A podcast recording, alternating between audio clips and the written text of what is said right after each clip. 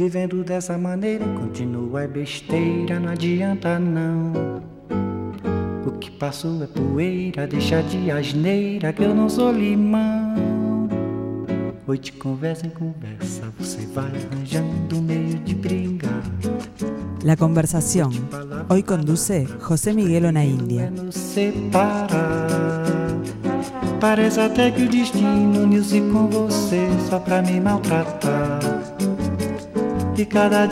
Buen día, ¿cómo están? Bueno, en este día de verano, eh, espero que disfrutando de lo que el verano permite disfrutar y también de, todo lo que nos ofrece Uruguay en materia cultural.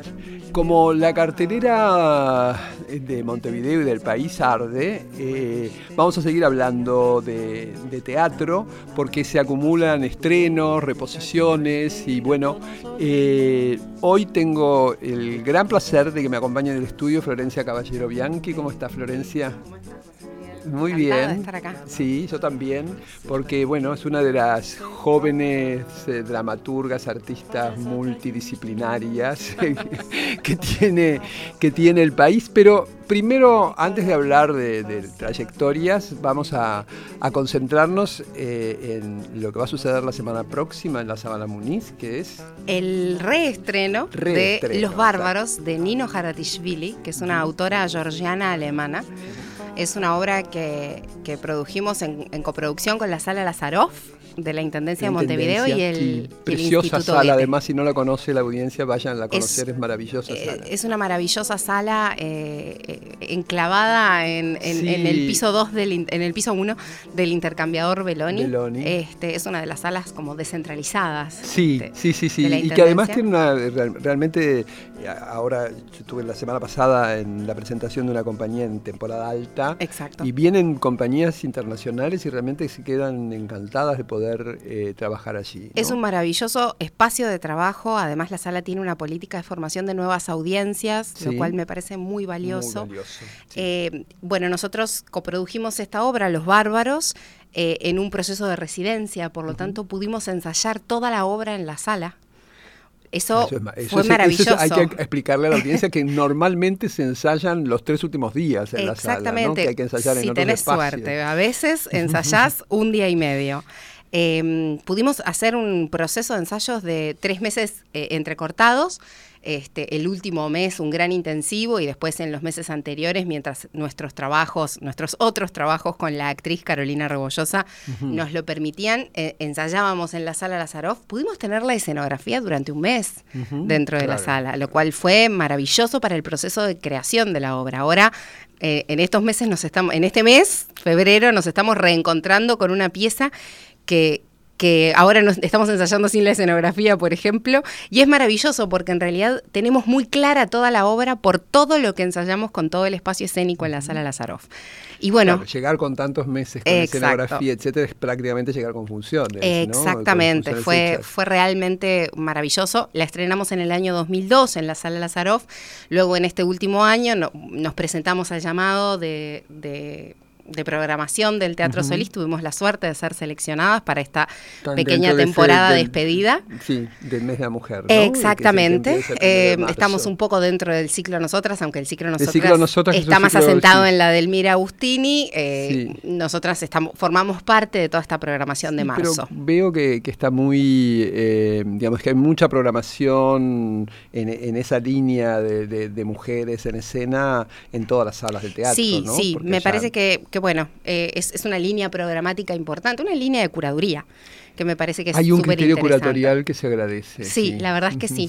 Este, y bueno, estrenamos el miércoles que viene a las 20 y 30 horas y tenemos funciones miércoles, jueves, sábado y domingo. El domingo es a las 19. Buenísimo. Este- Entonces, Sala Zabala Muniz, Teatro Solís, del miércoles de la semana próxima, que es 6. Eh, miércoles 6, Miércoles 6 jueves al dom- 7, domingo sábado 10.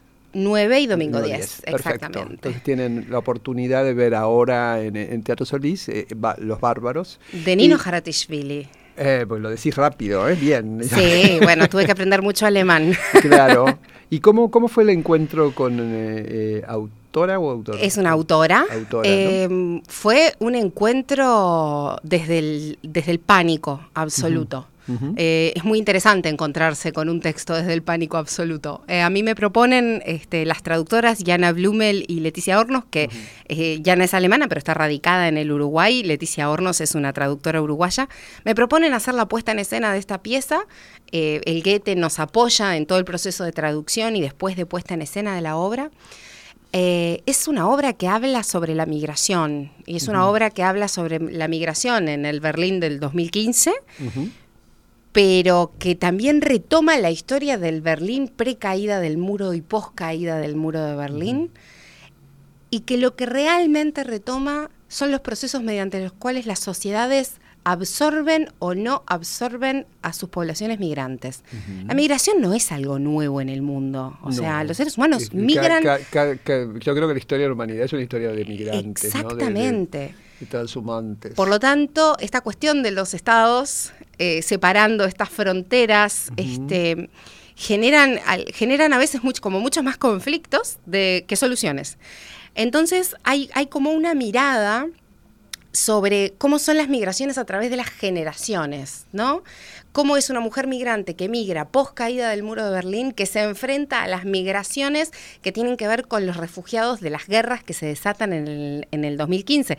Recordemos, en el 2015, una de las grandes crisis de refugiados tuvo que ver con aquellos barcos que atravesaban el mar Mediterráneo con gente que moría en las costas del mar Mediterráneo.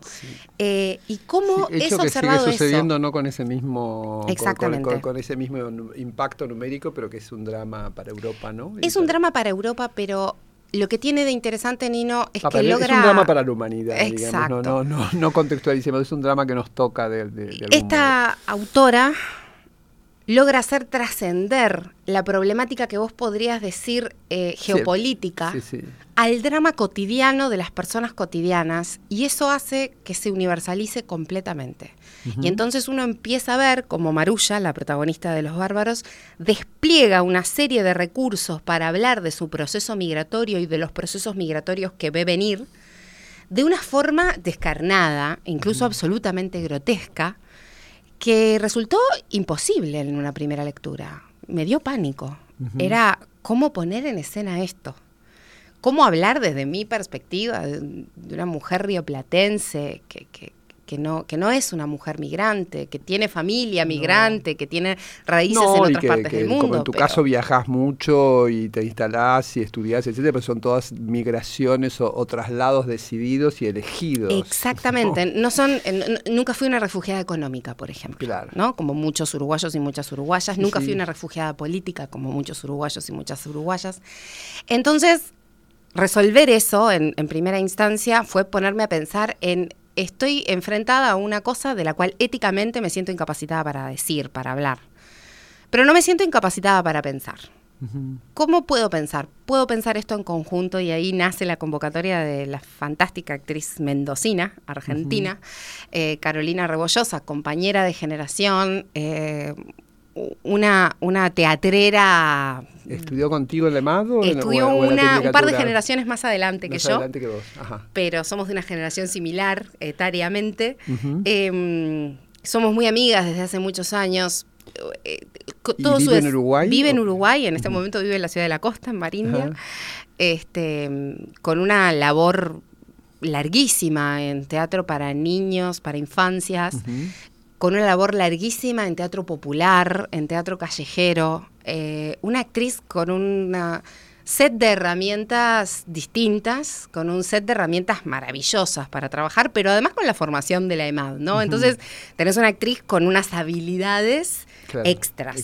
Eh, y la verdad, extraordinarias. Es, es realmente una actriz maravillosa. Eh, que, nos permitió abrirle la cabeza a la obra y nos permitió realmente versionarla, meternos adentro de la obra y desguazarla, que es una de las cosas que las traductoras tanto las dos traductoras de la obra como la especialista en traducción este, cordobesa, bueno, alemana y cordobesa, este, Micaela Van Mühlen, eh, destacan en sus artículos sobre esta pieza que realmente en el proceso de ponerla en escena la desarmamos para volver a armarla. Claro. Y para que la obra no hablara solamente de esa Alemania lejana, sino que hablara de nosotras. Y eso es uno de los grandes logros para mí. Florencia, ¿y con la autora tuviste contacto? Bueno, es una autora muy famosa. Mediatizado, sí, es muy famosa. para nosotros el nombre es muy complicado, pero es, muy, famosa. Por lo tanto, es de bastante difícil acceso.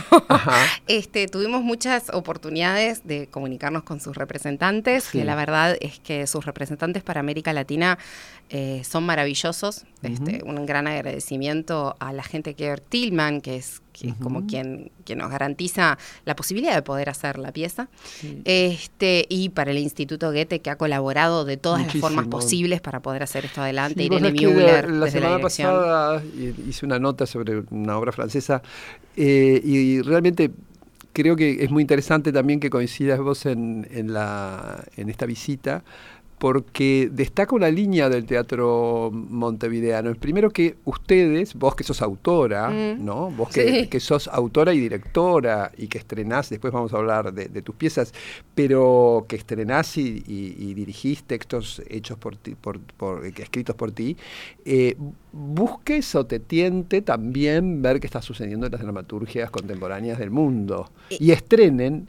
Y la función que tienen estas instituciones como la Alianza Francesa, las embajadas, el Centro Cultural de España, el Instituto Goethe, el British y muchos otros, eh, en facilitar que eso suceda. Eh, es impresionante. A ver, los convengamos que los derechos de autor eh, son bastante inaccesibles los avaluars, ¿no? las cosas, los montos que se pagan previamente al estreno de una obra pueden ser absolutamente inaccesibles para una creadora o un creador uruguayo en el medio independiente. Sí absolutamente inaccesibles. sin estas instituciones, sin estas instituciones, su apoyo económico, su apoyo, eh, a veces ese apoyo en gestión, a, niveles de producción, se hace imposible. Entonces, realmente poder ver que estas instituciones están realmente interesadas en esa difusión de la cultura, pero además, no solamente en difundir, sino en hacer aportes materiales a que los hechos culturales sucedan, a que las obras sean puestas en escena, eh, yo creo que fortalece la capacidad que, el Uruguay tiene no solamente de verse a sí mismo, como nos vemos cuando yo estreno mi obra o una compañera estrena la de ella, un compañero la de él, sino cuando vemos las obras que se estrenan en el mundo es esta misma conversación que hemos tenido sobre los festivales internacionales. Yo considero, y, lo he estudiado con el paso del tiempo, considero que la existencia de festivales internacionales hace que el teatro uruguayo crezca. y la posibilidad de ver teatros de otras partes del mundo nos hace crecer, nos alimenta, nos, nos sitúa de una forma mucho más interconectada que me parece que es muy importante. Sí, además sigue también con, una tradición cultural de apertura, ¿no? Uruguay siempre fue un país que estuvo abierto a todas las manifestaciones, que fue, bueno, la tierra de refugio para muchos este, intelectuales y artistas europeos y, de otros países para que vinieran aquí, y argentinos, etcétera. Este, entonces creo que también, creo que, que ahí está, hay una singularidad, y yo creo que lo destaqué en esta nota que hicimos con Guillermo Villarrubí la semana pasada, porque es una característica, se estrenan mucho más, o sea, hay muchos más autores contemporáneos, europeos eh, y latinoamericanos, etcétera, estrenados en Montevideo que estrenados en otros países. Sí, yo creo que es muy importante ver en qué estamos.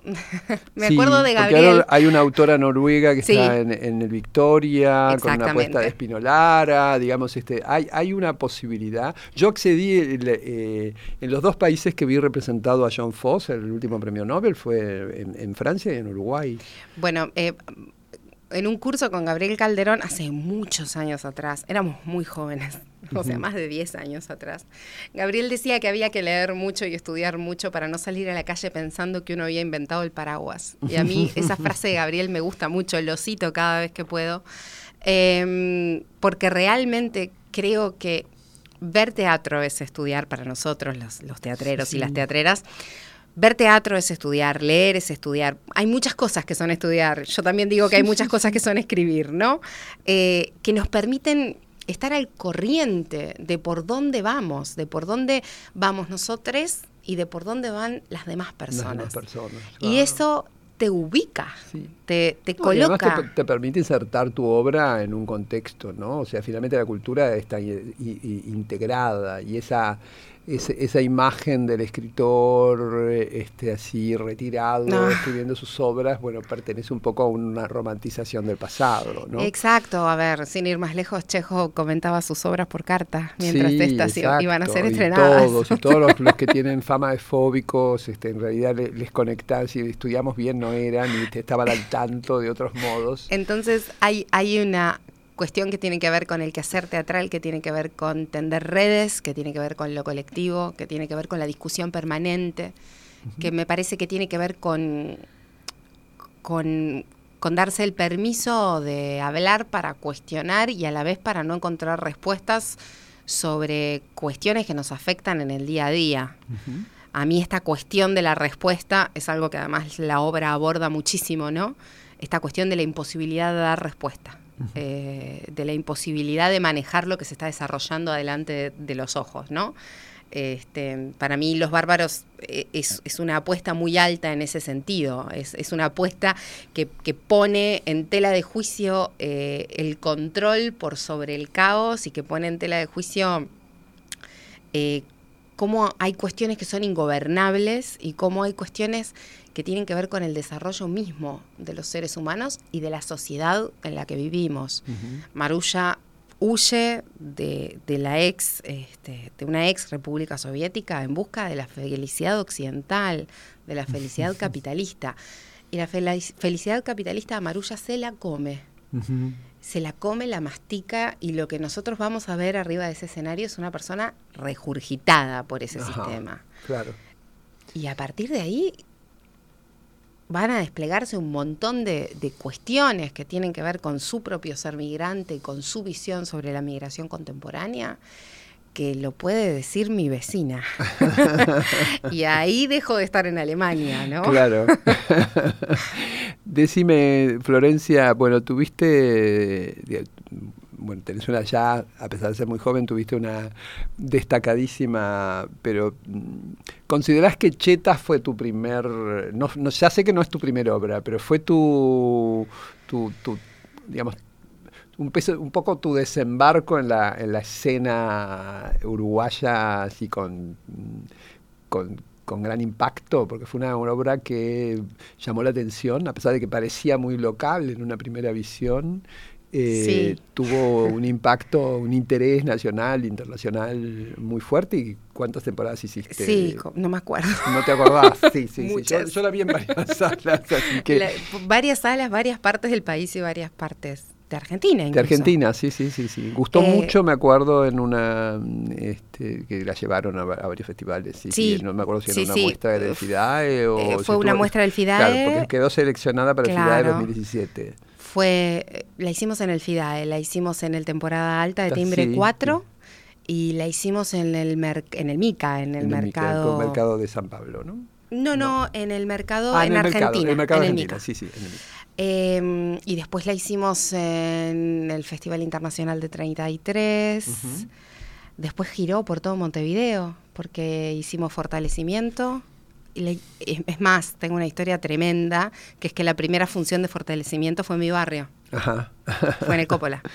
Eh, bueno, yo creo que Cheta eh, sí, a ver, genera un desembarco de, de- de- de mi escritura Sí. a nivel local y, y- y eso tiene repercusiones hacia afuera. Sí. Pero Cheta tuvo repercusiones hacia adentro, que me parece que, que son como muy interesantes. Y me parece que esa doble valor de repercusiones externas, a la gente le pasaron cosas con la obra, eh, tiene que ver con las cosas que a mí me pasaron con esa obra.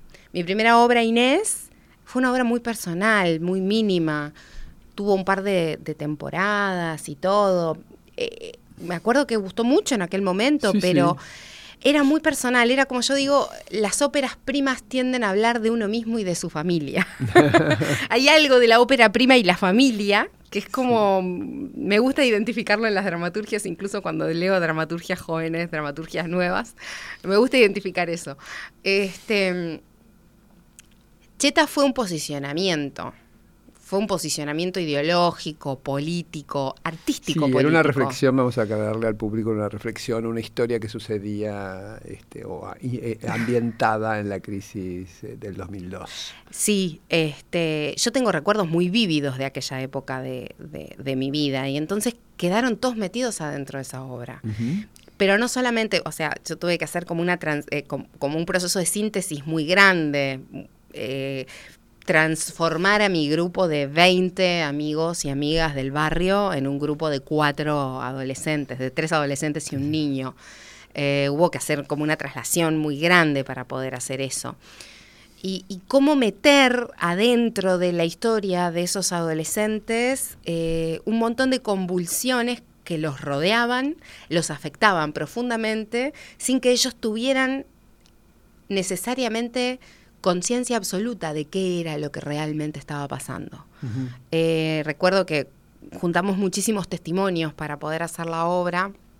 Había testimonios de mucha gente adulta, colegas maestras de las escuelas en donde yo trabajaba, mi familia, la familia de los chiquilines, los tíos, las tías extendidas, gente, compañeros de trabajo, compañeras de trabajo, un montón de gente que contaba historias, ¿no?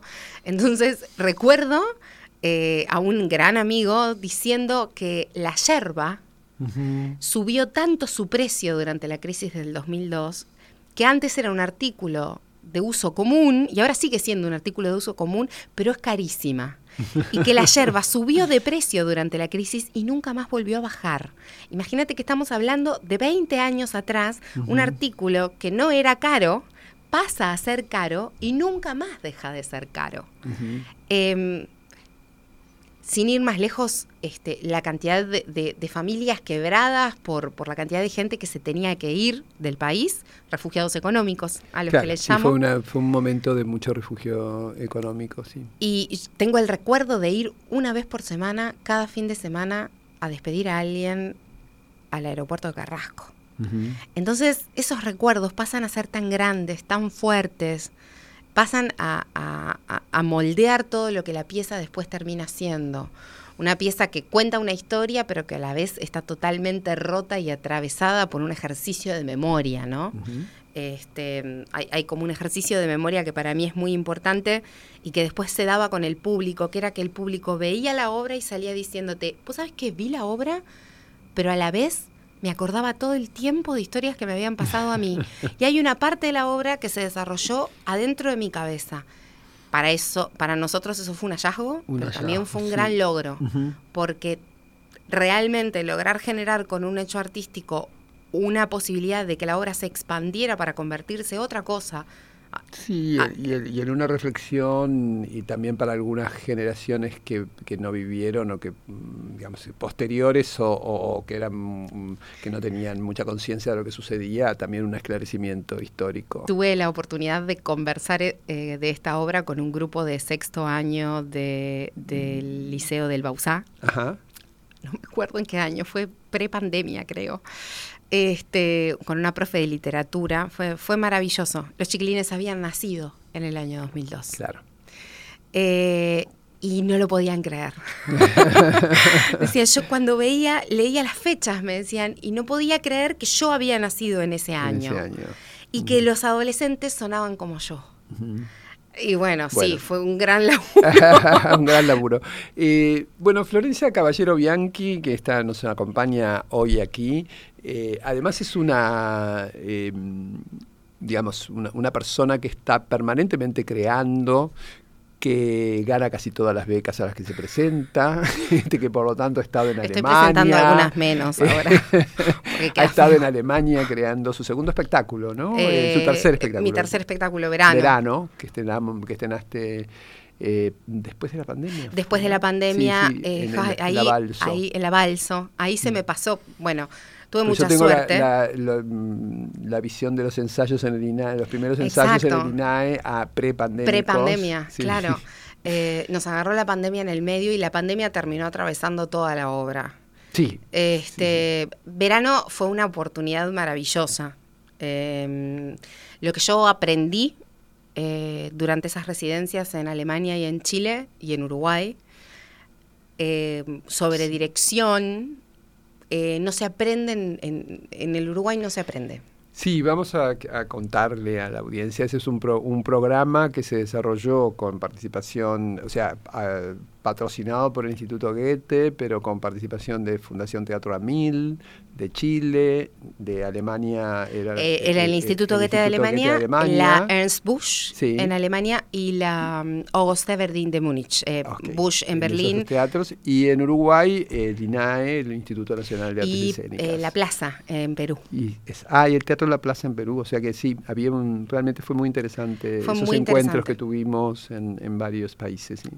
Fue muy bueno y, y nos permitió entender muchas cosas sobre los procesos de dirección en una obra de arte, nos permitió sistematizar conocimientos previos. Eh, para, por eso para mí es algo que no se aprende naturalmente, que, que, yo no había aprendido en el Uruguay. Yo sabía, siempre digo lo mismo, yo sé de dirección un poco porque soy actriz, un poco porque salí en carnaval y un poco porque trabajé como docente muchos años. Eh, y esas fueron mis herramientas cuando yo empecé a dirigir teatro. Fueron esas. Y después a ensayo y error. Lo que sucede con, con, este programa de dirección escénica es que me permite sistematizar todos estos procesos para poder bajar conceptualmente qué es lo que hace una directora de escena cuando está dirigiendo.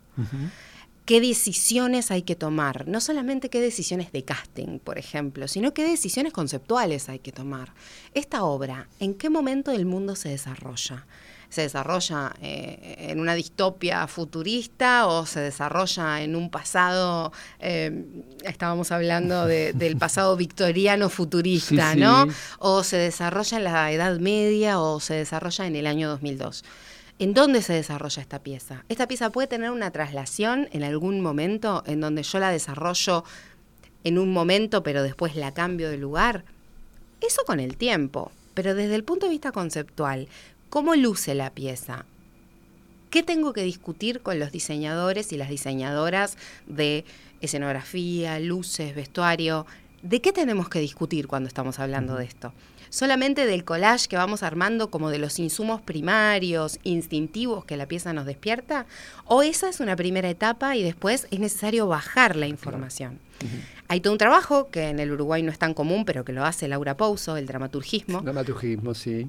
Que se dedica a bajar conceptualmente todas estas cosas. Pero la dirección también necesita hacer bajadas conceptuales. Estuvo eh, Bruno Contenti, que también hace dramaturgismo, ¿no? Si hay alguna generación, se está empezando a hacer. Sí, bueno, es, una de las es uno de los perfiles de egreso de la maestría que yo hago en Argentina, ¿no? Este, mi, maestría es en dramaturgia, pero uno de los perfiles es el dramaturgismo entonces, eh, todo ese nivel de desarrollo conceptual sobre, por ejemplo, ¿no?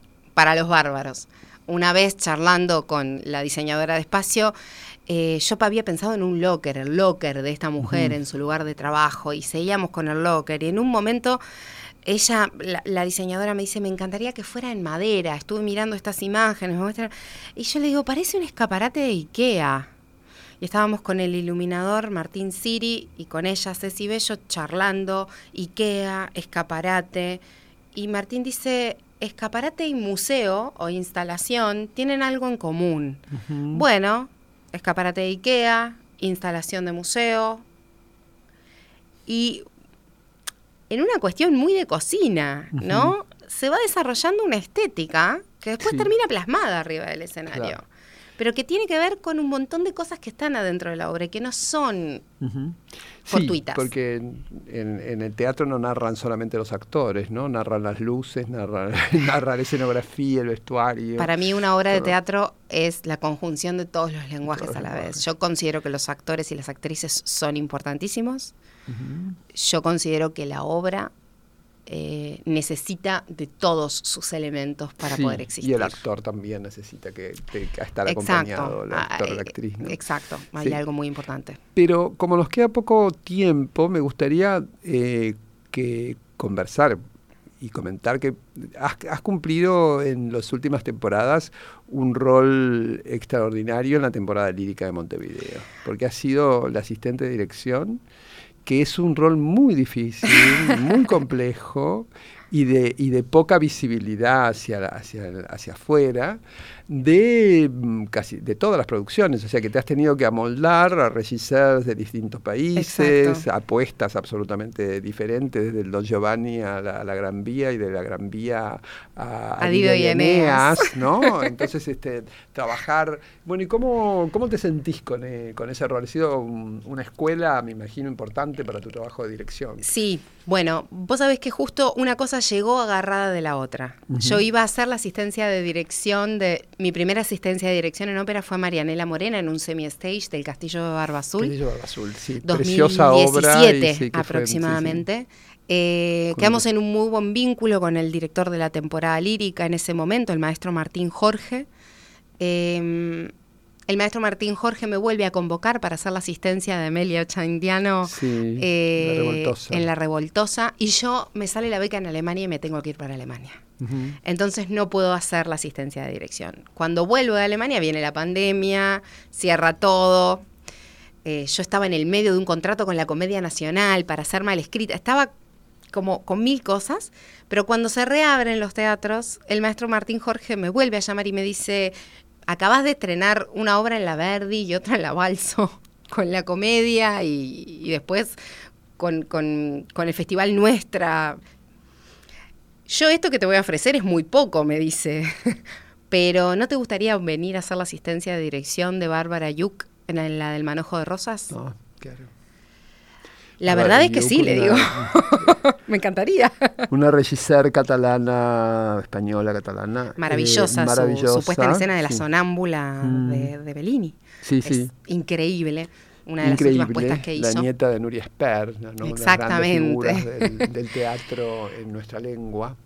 Y lo cierto es que para mí la experiencia de asistencia de dirección en el Teatro Solís ha sedimentado los conocimientos en dirección que yo eh, capitalicé durante el tiempo en el que lo hice sola, durante el tiempo en el que me pude formar gracias al programa de dirección escénica, se sedimentó eh, profundamente adentro del Teatro Solís.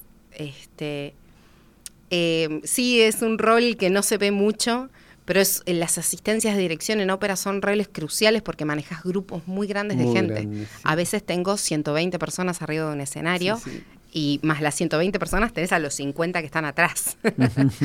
este, me ha logrado dar una comprensión de, del funcionamiento de la maquinaria escénica, y le digo así, maquinaria escénica, a todo lo que es escenografía, luces, sonido, video, una comprensión de la, de la posibilidad de conjugación de todos los lenguajes arriba del escenario y de la capacidad performática que hay que tener para poder hacer ópera, que también es la misma que hay que tener para poder hacer teatro. Hay una zona de lo performativo que es muy importante para ese lenguaje. Tenés pocos ensayos. Sí, es otro, otro, otro, esquema de trabajo. Para la gente de teatro entrar a la lírica es otro trabajo, pero es otro laburo distinto. Creo que, bueno, me alegra muchísimo. Lamentablemente el tiempo se nos acaba, podríamos seguir hablando una hora de todo, todo lo que tenés en planes para el exterior y demás, pero ahora nos vamos a concentrar para decirle a la audiencia que vaya la semana próxima, de miércoles a domingo, a ver Los Bárbaros en la sala Sabana Muniz del Teatro Solís, dentro de, este, eh, de esta línea curatorial que tiene el teatro de llamar nosotras a, este ciclo por el mes de la mujer. Florencia, muchísimas gracias y bueno, que sigan tus, eh, tus logros en el mundo escénico uruguayo y del exterior. Un abrazo, nos vemos el jueves para seguir hablando de cine y de teatro. Vivendo dessa maneira, continua besteira, não adianta não.